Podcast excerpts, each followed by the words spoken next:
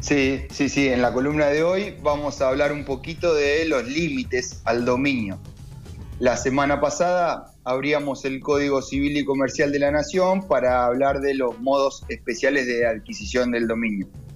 Cómo se puede adquirir el dominio de una cosa, hablamos de la reglamentación de los tesoros y las cosas perdidas y qué pasaba en ciertos supuestos. Bueno, hoy seguimos en el Código Civil para explicar y charlar acerca de los límites al dominio. La Constitución Nacional, en su artículo 17, consagra el derecho de propiedad, pero este, como, o sea, tanto este como los restantes derechos consagrados en la Constitución, deben actuarse conforme a las leyes que reglamentan su ejercicio. Y en ese orden, la Corte Suprema de Justicia de la Nación ha señalado desde antiguo que ni el derecho de usar y disponer de la propiedad ni ningún otro derecho reconocido por la Constitución tienen carácter absoluto.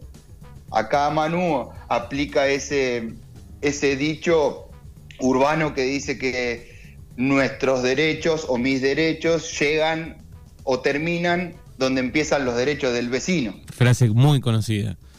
Sí. Bueno, por eso hoy vamos a tratar de explicar algunas limitaciones al dominio impuesta por ley. Bien, perfecto, me gusta. Las limitaciones a la propiedad privada en interés público son un conjunto de medidas jurídico-legales concebidas para que el derecho de propiedad individual armonice con los requerimientos del interés público general, evitando así que el mantenimiento de aquel derecho se convierta en una traba para la satisfacción de los intereses del grupo social, es decir, tienen que convivir el derecho de propiedad individual y el orden público. Por eso por eso es que surgen las limitaciones al dominio. Dentro de las limitaciones al dominio, el artículo 1972 del Código Civil y Comercial menciona a las cláusulas de inenajenabilidad y dice que en los actos a título oneroso, es decir, un contrato de compra-venta que media una contraprestación en dinero, si yo te vendo una casa a vos a cambio de una contraprestación en dinero, estamos hablando de un acto a título oneroso. En los actos a título oneroso es nula la cláusula de no transmitir a persona alguna el dominio de una cosa determinada.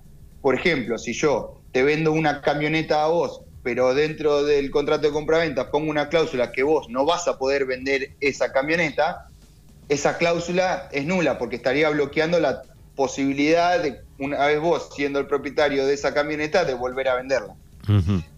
Pero sí puede existir una cláusula de eh, no transferir a personas determinadas. Si en esta cláusula podemos poner eh, pero no se la vendas a fulanito de tal. eso, sí se, eso sí se puede hacer.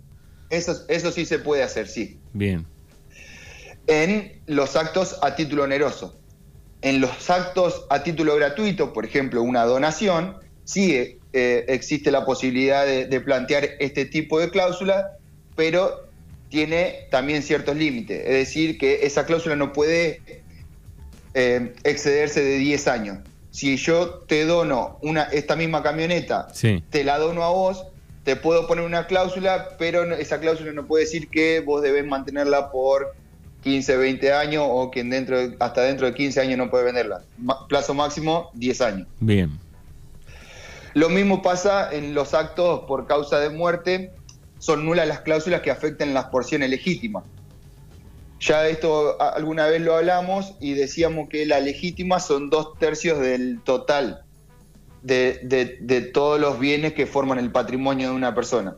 Si vos haces un testamento, tenés tres autos y haces un testamento y le donás dos autos a uno de tus hijos, estarías afectando la legítima, porque la legítima son dos tercios. Vos podés con un, con un solo, si tenés tres, con un auto podés hacer lo que vos querés. Pero con, con dos de tres eso es la porción legítima de los herederos, en el caso que tenga herederos eh, legítimos, obviamente. bien.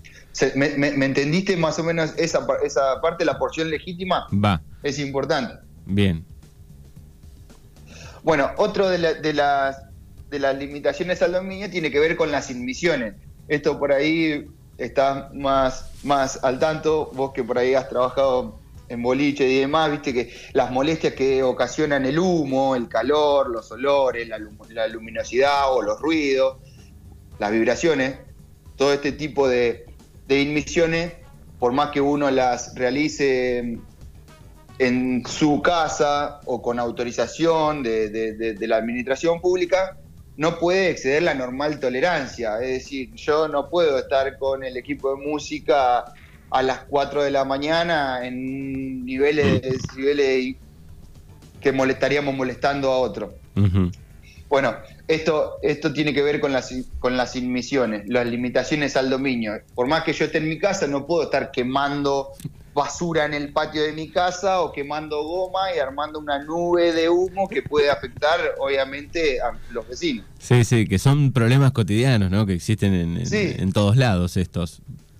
Sí, sí, y que bueno, y que obviamente ahí deberán llamar o, denunciar eh, la admisión que está provocando un menoscabo de, los derechos de algún vecino. Claro, yo creo que, ahí la, primera que hay que hacer es eh, hablar con el vecino, ¿no?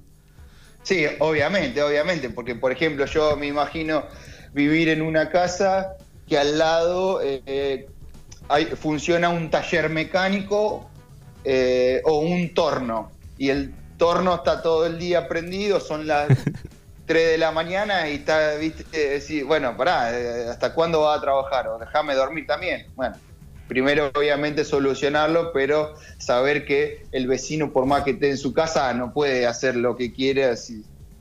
Sí, sí. Esto, tiene que ver con las limitaciones eh, al dominio. Otra de las limitaciones tiene que ver con las instalaciones provisorias o el paso de personas que trabajan en una obra. Si un vecino está realizando una obra y tenemos que poner un andamio en, la pared que linda con el vecino, eh, bueno, saber que, hay que dejar pasar a, los, a los albañiles o demás para, para poder realizar la, la, actividad.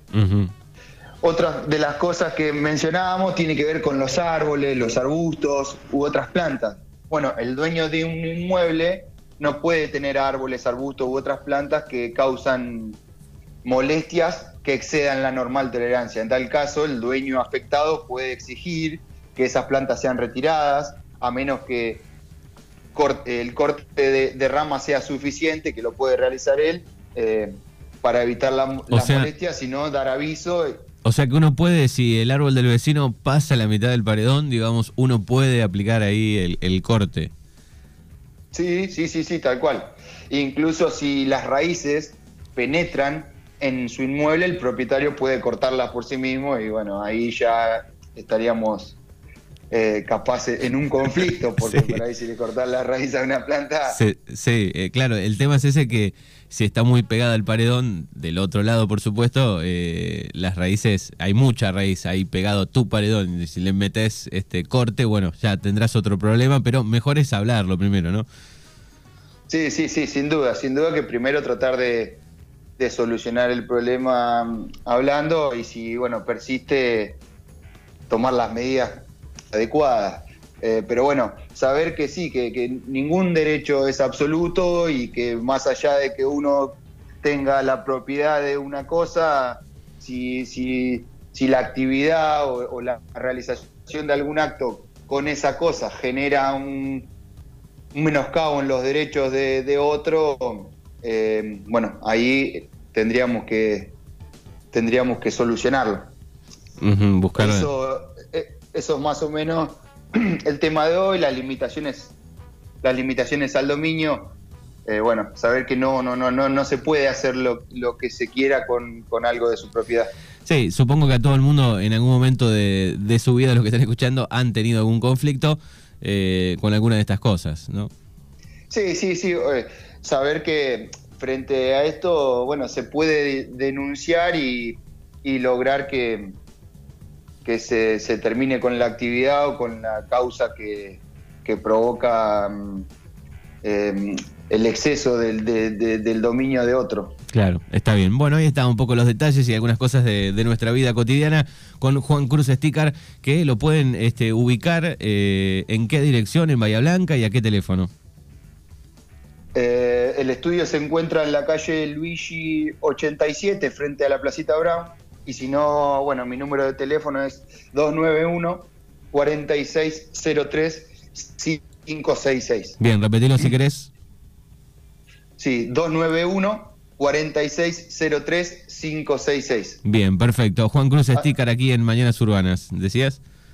No, que antes de, terminar, em, quería recordar que en, en, una columna anterior estuvimos hablando del previaje y cómo iba a funcionar el previaje 3. Bueno, hoy está activo el previaje 3. Hoy cierra. Que hoy, hoy, cierra y eh, hay tiempo hasta mañana para cargar las, las facturas eh, para realizar viajes desde el 10 de octubre hasta el 5 de diciembre. Bueno, también hay más tiempo si para cargar la factura, eh, si el viaje va a ser entre noviembre y diciembre, tenés tiempo hasta el 21 de septiembre, pero si, si lo vas a realizar ahora en octubre, tenés tiempo hasta, hasta hoy para adquirir la factura y hasta mañana para cargarla, para poder eh, hacer uso del beneficio del previaje, que es un programa muy, muy, muy interesante que, que se viene desarrollando hace unos años y, está muy bien. Bien, así que fecha importante y lo remarcamos también en las noticias generales. Eh, hasta mañana para cargar este, todas las, facturas.